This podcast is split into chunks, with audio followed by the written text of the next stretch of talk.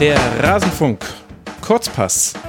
England steht im Finale bei der Heim-EM. Mit einem 4 zu 0 hat man sich im Halbfinale gegen Schweden durchgesetzt. Das wollen wir jetzt analysieren hier in Rasenfunk Kurzpass 224. Hallo und herzlich willkommen im Rasenfunk. Schön, dass ihr wieder eingeschaltet habt. Wir wollen heute sprechen über das erste Halbfinale bei dieser EM 2022. England gewinnt gegen Schweden mit 4 zu 0. Bevor wir loslegen, bedanke ich mich bei Kubik, Stonegeil 72, Johannes aus Starnberg, Lefebvre und Jesse. Sie alle sind Rasenfunk-Supporter. Der Rasenfunk ist Werbe, Paywall und sponsorenfrei. Wir finanzieren uns ausschließlich über eure freiwillige Unterstützung und diese fünf haben es getan. Ganz herzlichen Dank dafür. Alle Informationen, wie ihr uns unterstützen könnt, erfahrt ihr auf rasenfunk.de slash supportersclub. Aber jetzt wird das Wichtige besprochen, nämlich das Halbfinale. Und dazu begrüße ich bei mir zum einen Jasmina Schweimler. Hallo Jasmina. Ja, lange haben meine Teams durchgehalten. Jetzt aber letztes echt, Mal. aber echt, kurz hatten wir ja noch, äh, gab es noch die Variante, dass du heute zweimal mit mir aufgenommen hättest, wenn die Niederlande es auch geschafft hätten. Aber das war dir leider nicht vergönnt. Umso schöner, dass du jetzt nochmal hier bist. Und ich freue mich zu verkünden, dass wir die, den ersten Karrieresprung der Rasenfunkgeschichte live begleiten können. Ich begrüße bei mir Kira Malinowski, die seit gestern, zumindest wurde es gestern verkündet, ich nehme an, du weißt es äh, schon länger, als äh, neue Trainerin der VfL Bochum Frauen bekannt gegeben wurde. Die spielen in der Regionalliga West. Kira wurde auch in Bochum geboren und ich nehme an, du freust dich über diesen Job. Hallo Kira und herzlichen Glückwunsch. Glückwunsch. Hallo zusammen. Ja, auf jeden Fall. Ich bin sehr dankbar über diese Möglichkeit und über die Chance und äh, freue mich jetzt sehr auf die kommende Saison.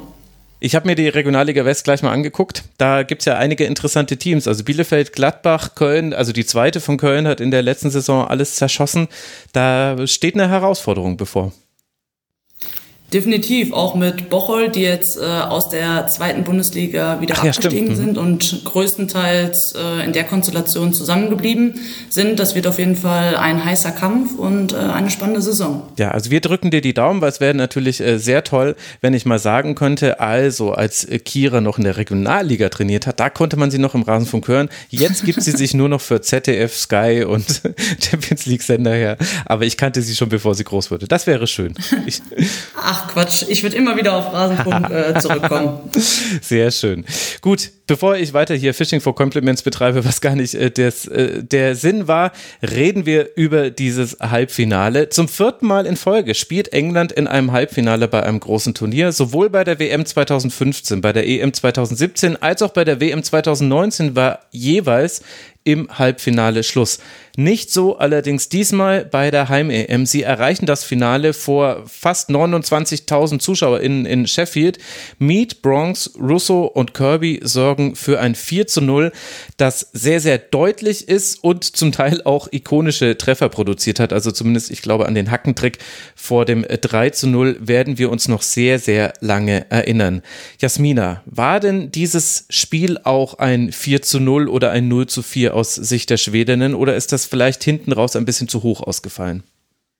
Naja, wenn man bedenkt, dass sie so ein bisschen das Fußballspielen eingestellt haben im Laufe der Partie, äh, war das schon, ich denke, ein kleiner Wachrüttler. Also zu Beginn muss man sagen, haben sie 30 Minuten richtig schön Fußball gespielt. Da haben sie die Engländerinnen auch richtig gut vor Probleme gestellt. Gerade das Umschaltspiel, ich war mir gar nicht so bewusst, dass die Engländerinnen da so anfällig sind. Denn äh, mhm. die, die Seite von Lucy Bronze, die haben sie ganz schön bearbeitet und auch immer wieder Lücken gefunden. Ähm, dazu muss man sagen, ähm, ich glaube, die, die Startelf-Änderungen haben auch ein bisschen in die Karten gespielt. Also Hannah Glass ist wieder zurückgekommen nach ihrer Corona-Erkrankung und äh, Sophia Jakobsen mit ihrem ersten Turniereinsatz, was natürlich viele nicht auf dem Zettel hatten. Es war so ein bisschen dieser Überraschungsmoment für ähm, Kanerid und Nildeen, glaube ich, war das, ja.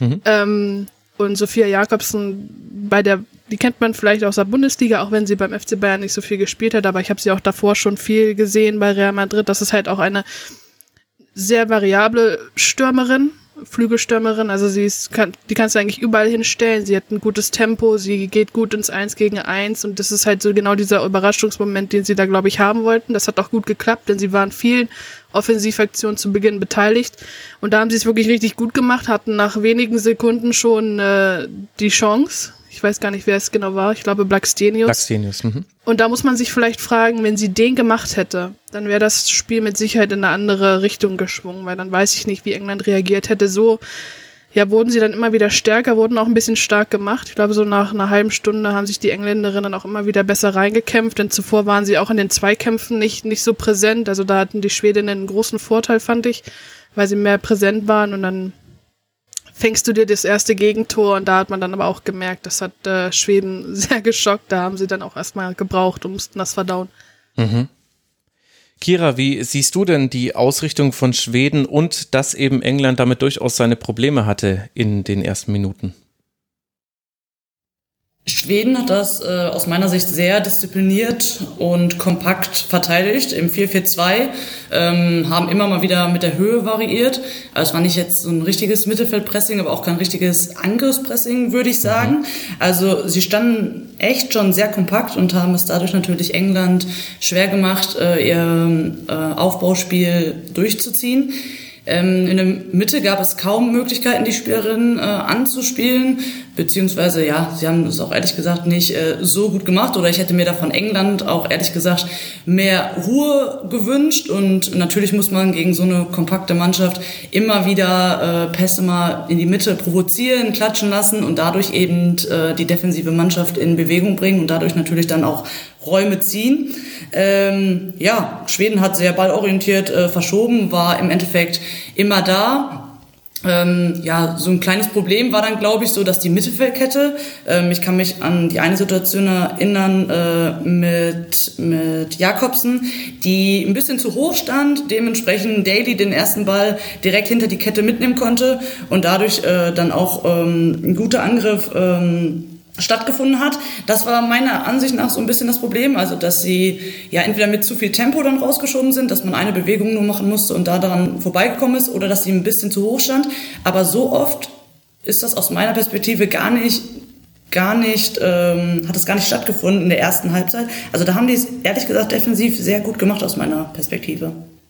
Wie hat dir das denn gefallen, dass äh, die zweite Kette, die, die Viererkette, äh, also Aslani und äh, Blackstenius sind vorne angelaufen oder waren vorne postiert und dann äh, Rolfe und äh, Jakobson waren ja quasi die Außenspielerinnen in der mittleren Viererkette und die standen sehr schmal, also die haben das Zentrum verdichtet und deswegen war es aber so, wenn dann auf den Außen jemand angespielt wurde, dann mussten die mal rausrücken und diesen, diesen Laufweg machen. So fällt ja auch dann das 0 zu 1, da kommt äh, dann Jakobson in der Sekunde ein bisschen zu spät und der zögert so einen ganz kurzen Moment, ob sie ihr helfen muss und in dem, in, in diesem kleinen Bruchteil entwischt ihr dann Hemp schon einen Schritt und deswegen kann dann dieser Pass gespielt werden und dann, das war dann der Beginn einer Fehlerkette am Ende dann, äh, also es wurden noch weitere Fehler gemacht, der Pass auf Miet, den müsste Glas eigentlich auch erreichen, aber so entstand das Ganze. Wie hat dir denn das gefallen, dass man da eher das Zentrum verteidigt hat und eben die Flügel ja vielleicht auch bewusst offen gelassen hat? Genau, äh, die Situation meinte ich nämlich äh, zum mhm. 1 zu 0, da wo Daly eben äh, Jakobsen äh, kreuzt, äh, wo die Kette meiner Ansicht nach ein bisschen zu hoch stand, äh, sie nicht ganz gut positioniert war und dementsprechend Daly auch schlecht angelaufen hat. Also den Gedanken an sich, die Mitte eng zu machen, finde ich erstmal gut und richtig und äh, Schweden ist ja dann auch immer mit viel Tempo rausgerückt, hat es in vielen Situationen dann auch gut gemacht, äh, Tempo wieder rausgenommen und war dann im Endeffekt im 1 gegen 1 da ähm, auf dem Flügel, aber die Außenverteidigerin hatte dann auch entweder auf der rechten Seite äh, Mead und auf der linken Seite Hemp, also so dass das eigentlich gepasst hat. Ich glaube, so ein bisschen ähm, die Problemseite war wirklich auf der linken Seite. Also Illestedt hat mir nicht gut gefallen. Mhm. Die hatte da immer ganz viel, also Hemp hatte da enorm viel Raum und ich hatte auch immer das Gefühl, dass sie so ein bisschen ja ängstlich rausgerückt ist und gar nicht dann äh, Hemp den, ähm, den Weg verkürzt hat und äh, da im 1 gegen 1 hingeschoben ist, sondern immer noch so ein bisschen auf Unterstützung gewartet hat. Und ja, Jakobsen eben in der einen Situation echt nicht äh, so gut angelaufen. Ja, es gab sogar eine Situation, da ist äh, Hemp auf Illstedt zugelaufen und Illstedt hat sich fallen lassen, weil sie quasi schon das Dribbling, das Tempo-Dribbling antizipiert hat, was ja richtig war und Hemp ist ja auch schnell. Also ich kann diesen Impuls verstehen, aber damit kommst du natürlich auch in so eine passive Haltung, wo es wirklich auch schwer wird, den Ball zu gewinnen, wenn du es nicht schaffst, direkt, wenn sie an dir vorbeigeht, mit Tempo den Fuß dazwischen zu halten. Jasmina, wir hatten ja vor diesem Turnier und auch durchaus während des Turniers immer wieder über die defensive Stabilität von Schweden gesprochen gesprochen und man dachte eigentlich, das könnte auch so ein bisschen das Pfund sein, mit dem Schweden in diesem Halbfinale wuchern könnte. Wie hat dir denn die Defensive dann jetzt im Nachhinein gefallen? Für das gesamte Turnier oder? Nee, jetzt erstmal für dieses Spiel.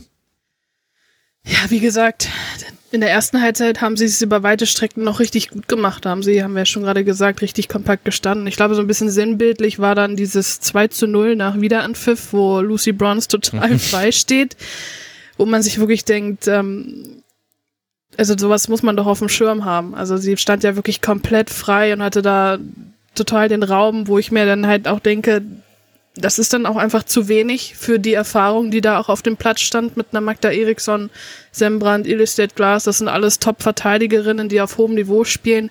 Ähm, das müssen sie einfach besser machen. Und das ist ja auch etwas, was wir schon in den vergangenen Episoden immer wieder mal so angeschnitten haben, dass dann auch einfach kurz diese, diese Ordnung fehlt. Und ähm, ja, England ist dann eben auch eine Mannschaft, die sowas eiskalt bestraft. Ja, ja, ich fand, also vor diesem etwas bizarren Kopfball, weil, weil sie eben so frei war, äh, fand ich schon interessant, wie entsteht die Ecke. Die Ecke entsteht, weil Il steht, ausrutscht. Hemp äh, legt dann, äh, kann dann an die Grundlinie gehen, legt dann in den Rückraum auf Mead. Äh, die wird gerade noch abgefangen. Das war noch richtig gut abgeblockt von Hannah Glas, die weit eingerückt war. Aber das war quasi schon die Entstehung dieser Ecke, war schon eigentlich ein, ein unglücklicher Fehler. Und dann, wie man dann die Ecke selber verteidigt hat, jetzt auch nicht also nicht preisverdächtig. Das hatte ich mir auch aufgeschrieben, dass es dann eher so am 16 Namen begleiten ist, als wirklich ein aktives Mitgehen und äh, Stören. Ja, genau. Und so ganz weiß ich auch nicht, woher das kommt. Also das war ja auch schon gegen Ende der ersten Hälfte so. Also während, während die Anfangsphase definitiv viele Vorteile für Schweden auch gezeigt hat, war es ja so ab dem 0 zu 1, da war dann England wirklich gut im Spiel. Und ich habe mir dann irgendwann aufgeschrieben, sie ziehen sich an ihren eigenen Aktionen, pushen sie sich quasi auf, die Engländerin. Da hat immer noch nicht alles geklappt, aber da gab es so eine Phase in der 38. Minute, in der 44. Minute, wo sie es echt geschafft haben, dann auch gefährliche Flanken nach innen zu schlagen. Die hat dann Lindler in den Situationen immer noch gefangen. Aber, aber man konnte schon sehen, jetzt wird der Druck größer. Und genauso ging dann die zweite Hälfte auch los. Eben mit diesem, ja, mit dieser leichten Passivität, die wir dann letztlich bei allen Toren gesehen haben. Also wir haben das 1 zu 0 haben wir jetzt schon besprochen, das 2 zu 0 war diese, dieser Eckbau und die Entstehung der Ecke habe ich gerade auch genannt. Und dann haben wir zwei Lindahl-Fehler, beziehungsweise ja, zwei Aktionen, wo du auch eben über Passivität sprechen musst. Also äh, in der 68. Minute bekommt Kirby nach einer längeren Aktion, also da war England lange im offensiven Ballbesitz, bekommt Kirby einen Steckpass, den sie super auf Russo legt, die bekommt einen freien Schuss im Rückraum, eigentlich in Anführungszeichen muss der schon drin sein, den pariert noch Lindahl. Russo schnappt sich den, den, den Abpraller und geht mit dem Rücken zum Tor und macht ihn dann mit der Hacke durch die Beine von Linda rein, was, was eine unglaubliche Aktion war. Was, das, dieses Tor werden wir nicht vergessen, aber ich fand, in diesem Treffer stand, war auch alles drin, was dieses Spiel ausgemacht hat, nämlich von englischer Seite aus gute Chancen, die gar nicht immer verwertet werden, aber man geht eben hinterher und man ist dann auch so frech und selbstbewusst, was eigentlich Verrücktes äh, zu probieren und dann aber auch auf schwedischer Seite eine Passivität und auch ein bisschen Pech. Also ich weiß jetzt nicht, ob ich Lindal da jetzt einen Torwartfehler zuschreiben würde. Also beim 0 zu 4 ja, aber bei dem vielleicht noch nicht. Aber man hat schon gesehen, Jasmina, eine Verunsicherung in diesem schwedischen Team. Ja, also sie wirkten so ein bisschen fast schon beeindruckt auf mich. Also mhm. nach, nach diesem starken Beginn, obwohl man natürlich auch sagen muss, dass die englische Torfrau Mary Earps einen guten Tag hatte, die ja, ja auch nochmal viel entschärft. Was mich auch sehr freut, also ich kenne sie ja auch noch aus Wolfsburger Zeiten, habe immer sehr gerne mit ihr zusammengearbeitet und als sie in Wolfsburg war, da hat man nicht so auf sie gesetzt. Ähm, deswegen freut es mich immer, wenn, wenn man dann Jahre später sieht, dass sie nicht aufgegeben haben und jetzt ist sie einfach Englands Nummer eins. Deswegen mhm. bin sehr stolz auf dich, Mary. ja wirklich ein herzensguter Mensch, deswegen wollte ich das nochmal herausstellen, weil wirklich die hat auch immer einen Biss gehabt und einen Ehrgeiz. Ähm, das hat man schon gemerkt, dass sie da sich hohe Ziele steckt und ich denke, das hat jetzt auch jeder gesehen. Mhm. Genau, aber, aber ja, um nochmal auf haben kurz sich beeindruckt gefühlt, glaube ich. Ja, Kira, jetzt ist ja dann das, der Worst Case aus Sicht jeder Trainerin und jedes Trainers passiert. Nämlich Gerhardsson hat versucht, früh zu reagieren, anders als in anderen Spielen. Das äh, hatten wir schon hier thematisiert. Also er hat schon in der 51. Minute und der 55. Minute insgesamt dann dreimal gewechselt. Seger kam dann mit rein, Kanneröd kam rein, Andersson kam rein, Hanna Glas hat dann die Seite getauscht.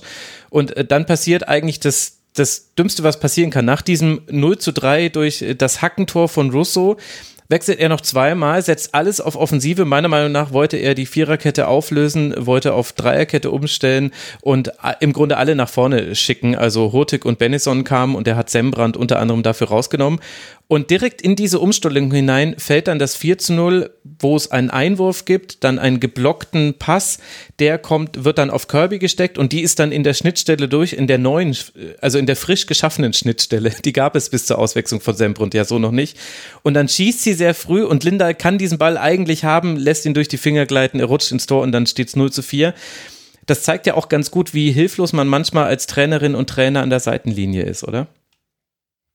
Absolut. Ähm, er wollte natürlich dann noch Offensivstärke reinbringen und alles irgendwie nach vorne werfen, aber ich hatte schon nach den 2-0 so ein bisschen das Gefühl, dass sie so ein bisschen ihren roten Faden verloren haben. Äh, England hat es dann natürlich offensiv oder im Aufbauspiel auch äh, viel besser gemacht, aber natürlich auch, weil es viel mehr Räume gab und Schweden nicht mehr so diszipliniert äh, verschoben hat und defensiv gearbeitet hat.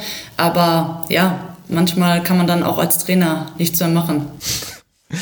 Ja, also das war, es war bizarr. Also es gab dann doch eine 80 Minute eine Flanke, die Björn aufs eigene Tor klärt. Der, der ging drüber. Das war so, also das wäre noch so die Krönung gewesen, dieses äh, Pleiten, Pech und Pannen abends, zu dem ja aber eben auch ein sehr starkes England äh, gehört. Wer hat dir denn da besonders gefallen, Kira? Ich würde diesmal Millie Bright ein wenig hervorheben. Also auch mhm. wenn es jetzt eher um das Defensivspiel ging, aber sie hat da wirklich alles irgendwie weggeräumt, hatte eine super Passquote, ähm, gutes, ruhiges Aufbauspiel. Also sie ist mir auf jeden Fall positiv aufgefallen. Na klar, äh, Mead ein Tor gemacht, äh, zwei Vorlagen gegeben, auch äh, natürlich wieder mal äh, hervorzuheben und auch äh, als Spielerin of the Match äh, gekürt. Ähm, Hemp hat auch ganz viel probiert, ja, da, manchmal habe ich noch so das Gefühl, da muss irgendwie nochmal der Knoten platzen, aber sie bringt da schon enorm viel mit und sorgt auch für Furore. Also die drei Spielerinnen würde ich da auf jeden Fall nennen. Mead ist jetzt die erste, die überhaupt äh, bei einer Frauen-EM sechs Tore erzielen konnte, also hat etwas jetzt schon Historisches äh, geschafft. Hast du denn eine Veränderung wahrgenommen in der Art und Weise, wie England gespielt hat, dann eben im Verlauf dieses Spiels? Wir haben die Probleme anfangs angesprochen, aber wir haben ja noch gar nicht angesprochen, was sie dann besser gemacht haben. Ja, also in der ersten Hälfte hatte ich mir aufgeschrieben, ja, dass sie natürlich versucht haben, viel über Außen dann eben zu agieren. Dadurch, dass äh, Schweden eben so kompakt und so eng stand, dass sie da immer versucht haben, durchzubrechen. Und natürlich dann auch als probates Mittel auch mal Chipbälle oder etwas längere Bälle und dann konsequent auf die zweiten Bälle geschoben sind und dann eben versucht haben, ins letzte Drittel zu kommen und sich da eben durchzusetzen und dadurch eben auch äh, Räume zu ziehen und Räume zu bekommen. Ähm, im, in der zweiten Hälfte war es dann auf jeden Fall ja, das gewohnte England, sage ich mal, oder das, was wir oftmals in den letzten Spielen gesehen haben, dass sie echt viele Passstaffetten hatten hintereinander. Ich hatte mir eine in der 53. Mal aufgeschrieben, wo es wirklich mit ganz viel Ruhe im Aufbau von der rechten Seite über Borgs, dann wieder über White und Williamson, die dann hinter die erste Kette von Schweden eben startet, dann Kirby findet, Kirby nochmal verlagert auf White, also auf die rechte Innenverteidigerin, dann hat Bronx wieder den Ball, dann wieder auf Stanway, dann hat Mead und Walsh den Ball, die dann ein bisschen überhastet einen Chipball spielt, aber das zeigt dann, glaube ich, wieder, was für eine Ruhe sie hatten und was für eine Passsicherheit dann letztendlich auch und ähm, dass sie ihr Spiel dann wieder so ein bisschen mehr gefunden haben. Mhm. Ich würde gerne den äh, Kirby und Stanway Index ins Leben rufen, was England angeht. Ich habe das Gefühl, Jasmina, immer wenn Stanway und Kirby mit dem Gesicht zum gegnerischen Tor irgendwo im Halbraum gefunden werden oder aufdringen können oder dorthin dribbeln können, dann hat England so sein, sein Spiel irgendwie durchziehen können. Und das ist dann egal, ob die den Ball über einen langen Ball bekommen haben und dann den zweiten Ball sich geschnappt haben oder ob sie sich eben so schön rauskombiniert haben, wie es jetzt gerade Kira beschrieben hat. Ich, ich hatte so das Gefühl, in der zweiten Hälfte waren die ja deutlich mehr zu sehen noch als in der ersten, in der sie jetzt auch nicht schlecht gespielt haben, aber in der sie eben weniger Ballaktionen hatten. Und daran hat man dann ganz gut gesehen, jetzt fühlt sich England hier wohl und jetzt bekommt aber auch Schweden in den entscheidenden Zonen nicht mehr so wirklich den berühmten Zugriff, der ja oft einfach nur ein Fuß ist, den man mal dazwischen halten kann, um mal kurz einen Passweg zu verhindern. Ich muss dazu sagen, ich fand auch, weil wir gerade darüber gesprochen haben, welche Engländerinnen gut gefallen haben, Kira Walsh fand ich auch sehr gut. Also mhm. die fand ich auch aktiv, die hat da gut abgesichert, hat immer gut gestanden, nur um das nochmal dazu zu sagen. Und äh, ja, Georgia Stanway finde ich auch einfach, also die habe ich vorher nicht so viel beobachten können. Klar, Frank Kirby habe ich schon des Öfteren auch live gesehen, also die Qualitäten sind bekannt. Bei Georgia Stanway finde ich, es ist schon ein richtiger Kracher, der da jetzt in die Frauenbundesliga kommt. Also da, mhm. die hat mich wirklich beeindruckt mit ihrer Spielintelligenz, wie sie auch die Bälle führt, was sie so sieht, wie sie sich selber so, was für, was für eine Präsenz sie hat, wie selbstbewusst sie ist. Also da bin ich wirklich richtig gespannt, was sie da in der Bundesliga alles drehen kann. Ähm, aber ich bin jetzt mal optimistisch und sage, wenn die gegen eine Alex Popp, eine Lena Oberdorf und eine Marina Hegering anlaufen, dann sieht das schon ganz anders aus. Ja, da bist du sehr optimistisch. Da müssen die äh, Damen, äh, die Frauen, Entschuldigung, heute Abend ja erstmal ihr eigenes Halbfinale gewinnen, um, damit wir das sehen. Aber ja, diesen Gedanken hatte ich auch schon. Also sowohl was Stanway angeht, als auch, also wenn man beim deutschen Team zuguckt, hat man das Gefühl, Mensch, der VfL Wolfsburg auf Jahre hin unschlagbar. Es tut mir leid für alle anderen Bundesligisten. Aber Stanway könnte dann so ein kleines Gegenargument sein. Auch der FC Bayern hat sich jetzt nicht so schlecht verstärkt, zumindest jetzt gemessen an dem bisherigen Turnierleistungen. Kira, wenn wir jetzt äh, vorausblicken aufs Finale, also wir wissen jetzt noch nicht, ob Deutschland gegen Frankreich, aber können wir vielleicht nach diesem Viertelfinale, was ja durchaus etwas glücklich war, wenn man sich zumindest die Entstehung des Ausgleichstreffers anschaut und jetzt nach diesem Halbfinale, was wir jetzt ja gerade besprochen haben, kann man vielleicht festhalten, wenn England es schafft, im Finale in eine Ruhephase zu kommen, also dass man quasi aus sich selbst heraus ruhend den Fußball spielt, der in England stark macht, dann wird das auf jeden Fall ein großes Problem für das gegnerische Team. Ist das so, so eine vorsichtige Vorausschau, die man ziehen kann? Das definitiv. Und ich könnte mir auch gut vorstellen, dass jetzt das Halbfinale, Halbfinale natürlich jetzt auch nochmal dazu beiträgt, äh, daraus zu lernen und eben von Anfang mhm. an wirklich äh, Ruhe am Ball äh, zu haben und einfach äh, das eigene Spiel nicht äh, zu verlieren und den Faden da nicht zu verlieren und vielleicht auch nochmal, natürlich klar war das eine enorme Drucksituation. Vielleicht hatten sie auch noch im Hinterkopf äh, ihren gewissen Halbfinalfluch, äh, dass äh, der auch noch im Hinterkopf war, dass sie da eben ja gewisse Ängste, gewisse äh, ja eine Drucksituation eben hatten, dass sie ähm, im Finale damit sogar noch besser umgehen können und daraus eben lernen können. Ja, also das kann schon sein. Es gibt äh, durchaus einige Spielerinnen, die bei allen diesen anderen drei Halbfinalspielen mit dabei waren und äh, zum Teil war das Ausscheiden sehr, sehr unglücklich mit, mit Eigentoren in der allerletzten Minute und so weiter. Also das, äh, das kann tatsächlich ein ein Aspekt gewesen sein. Eine Sache, die mir noch aufgefallen ist, wo ich aber nicht genau weiß, ob wie, wie hoch man das jetzt hängen sollte. Aber als Beispiel Lee Williamson, aber da kann man auch äh, Millie Bright nehmen und eigentlich alle, die defensiv auch mal äh, in Zweikämpfe verwickelt waren. Williamson hat 100% ihrer Zweikämpfe am Boden gewonnen, fantastisch, aber keinen einzigen in der Luft. Und tatsächlich fand ich, dass äh, die Schwedinnen ziemlich viele Flanken gefährlich in den Strafraum bekommen haben und dann oft davon profitiert haben, dass entweder Erbs gehalten hat, Erbs weggefaustet hat oder vor allem Blackstenius hat dann häufig auch keine guten Kopfbälle zustande gebracht. Lag allerdings auch häufig, dass sie eine schwierige Kopfballsituation hatte. Kira, bewerte ich das über, wenn ich sage, vielleicht hat England ein kleines Problem in der Luft? Also bisher ist es mir ehrlich gesagt noch nicht aufgefallen, aber in diesem Halbfinale schon.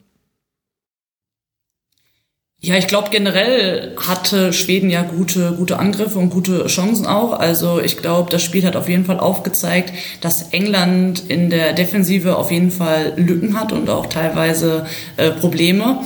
Wenn ich jetzt an den starken Angriff von Frankreich, aber auch von Deutschland denke, äh, wird es auf jeden Fall eine Herausforderung für die letzte Kette. Und auch dadurch, dass England sehr offensiv ausgelegt ist. Also wenn Daly mit nach vorne schiebt, war es ja ganz mhm. oft auch so, dass äh, Lucy Bronx auch mitgeschoben ist und dann ganz oft eben Bälle hinter ihre, ihre Seite gespielt worden sind und sie dann eben den Lauf wieder mit nach hinten machen musste, äh, dass da auf jeden Fall Räume sind, äh, die sie auf jeden Fall besser schließen müssen. Jasmina, wie würdest du auf England blicken jetzt mit Blick aufs Finale? Gute Frage. Ich meine, ich habe das schon alles gut analysiert. Also ich finde nicht, dass sie unschlagbar sind, sagen wir es mal so. Und dabei bleibe ich. okay, das, äh, da kann man dir ja auch nicht widersprechen. Dann lass aber noch ein Fazit ziehen zum Turnier Schwedens. Wir haben sie jetzt äh, die ganze Zeit über begleitet. Äh, es ging los mit diesem 1 zu 1 gegen die Nieder Niederlande, dann das 2 zu 1 gegen die Schweiz, das deutliche 5 zu 0 gegen Portugal, das war das erste richtig überzeugende Spiel.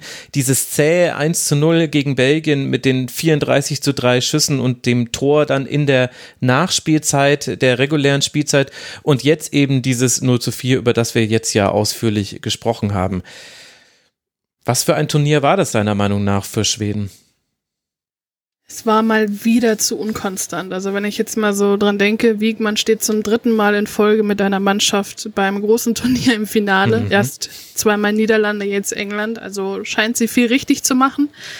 Ähm, Schweden wieder nur unter den Top 3 zumindest. Nee, gar nicht äh, im Halbfinale, Halbfinale, so. Top 4. Ähm, ja, mal, ja. genau. Ähm, das ist mit der Qualität im Kader auch einfach zu wenig. Also du kannst nicht, also wir, wir sprechen in diesem Turnier von einem Spiel und 30 Minuten, die wirklich überzeugend waren. Das ist für diese Qualität und für diese Spielerin zu wenig. Ich würde mir auch allgemein wünschen, dass er mal ein bisschen variabler in seinem Spiel wird. Ähm, dass er mehr reagiert. Und ähm, ich bin gespannt, wie das jetzt weitergeht, weil auch so, ich glaube, vielleicht verpasst man es gerade auch so ein bisschen, so einen kleinen Generationswechsel zu vollführen. Also der Kader ist ja über weite Strecken schon ein bisschen älter, deswegen bin ich gespannt, äh, welche Schlüsse sie ziehen. Sie haben jetzt nicht so viele junge Spielerinnen ranführen können, wo ich aber der Meinung bin, gerade so eine Hannah Bennison ähm, hat immer gut Dynamik und Tempo reingebracht, war gefährlich. Da frage ich mich, wieso versucht man es nicht mehr? Aber ja, ich glaube, unterm Strich können sie nicht zufrieden sein mit diesem Turnier.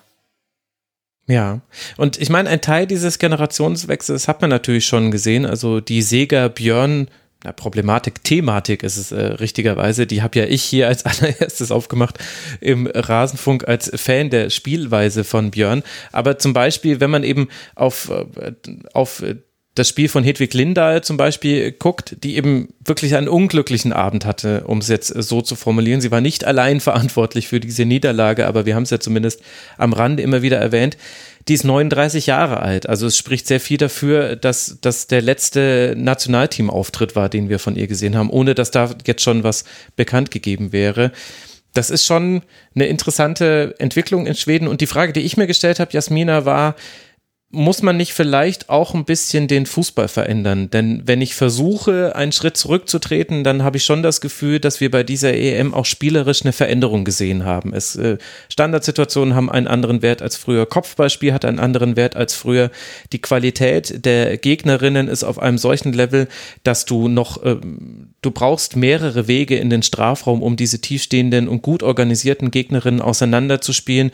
Du brauchst du musst manchmal auch Lücken aufreißen, indem du sie be bewusst attackierst. Und Schweden hat das schon immer recht brav gespielt, fand ich. Mit Ausnahme von Kosovare Aslani und äh, vielleicht noch Fridolina Rolfö. Die waren die einzigen, die auch mal an Ecken des Spielfelds zu finden waren, wo man nicht mit ihnen gerechnet hat, die auch mal ins Dribbling gegangen sind, wo man sich gedacht hat, Moment, du hast doch nur noch 20 Zentimeter zur Grundlinie, wie sollst du da vorbeikommen? Ach cool, du bist schon vorbei, herzlichen Glückwunsch. Also die würde ich da so ein bisschen ausnehmen, aber ansonsten fand ich schon relativ konservativ, wie Schweden das gespielt hat.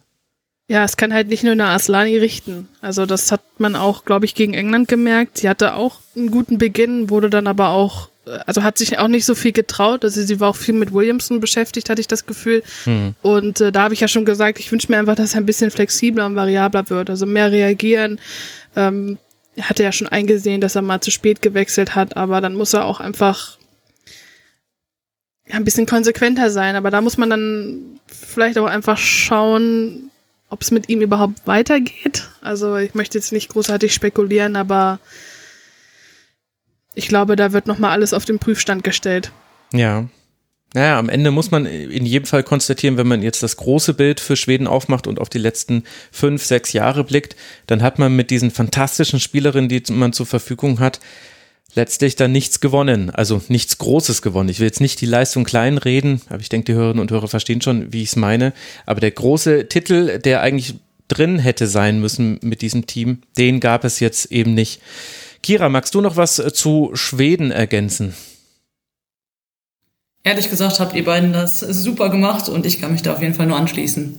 Gut, dann wollen wir diese Sendung nicht in die Länge ziehen. Dann freue ich mich, Kira, dass wir uns wiederhören nach dem Finale. Ich bin schon sehr gespannt. Du vermutlich auch. Danke dir, dass du dir wie immer die Zeit genommen hast. Gerne, bis Sonntag bis Sonntag. Und Jasmina, dir ganz herzlichen Dank für deinen vorerst letzten Auftritt hier im Rasenfunk. Hat große Freude gemacht. Äh, absolut faszinierend, was du alles weißt. Danke dir, liebe Jasmina. Das war so schön jetzt, wo ich gerade richtig angekommen bin. ja, ja, ja. Mal gucken. Ich, ich weiß noch nicht genau, wie ich es äh, in der nächsten Saison mit dem äh, Frauenfußball mache im Rasenfunk. Wenn es nach mir ginge, würde ich, würde ich, die, würde ich die Frequenz bei allem hochfahren. Aber muss natürlich auch ein bisschen gucken. Also dadurch, dass ich das immer moderiere, äh, ich habe nur einen begrenzten äh, Terminkalender. Aber auf jeden Fall werden wir uns noch hier hören und ähm, ich habe auch große Lust, das zu überprüfen, was du jetzt gerade schon so ein bisschen über die Bundesliga erzählt hast mit äh, Georgia Stanway und so weiter. Ah, das, das juckt mich jetzt schon wieder in den Moderationsfingern. da, da das nächste zu organisieren. Ich kann nur allen Leuten da draußen sagen, folgt Jasmina auf Twitter und bei Instagram at Schweimler. Danke dir, Jasmina. Bis bald hier im Rasenfunk, sage ich jetzt einfach mal. Bis bald. Und euch, lieben Hörerinnen und Hörern, äh, danke für eure Aufmerksamkeit. Das war Rasenfunk Kurzpass Nummer 224. Die Besprechung des Halbfinals zwischen Deutschland und Frankreich findet ihr in der Rasenfunk Schlusskonferenz. Also auch auf jeden Fall die Schlusskonferenz abonnieren. Wird dann in der Nacht auf Donnerstag erscheinen. Wir nehmen wie immer möglichst nah nach dem Abpfiff auf. Und dann sind wir doch mal gespannt, ob vielleicht Deutschland dann doch der Finalgegner werden könnte. Heute Abend wissen wir mehr. Bis dahin bleibt gesund, macht es gut. Ciao.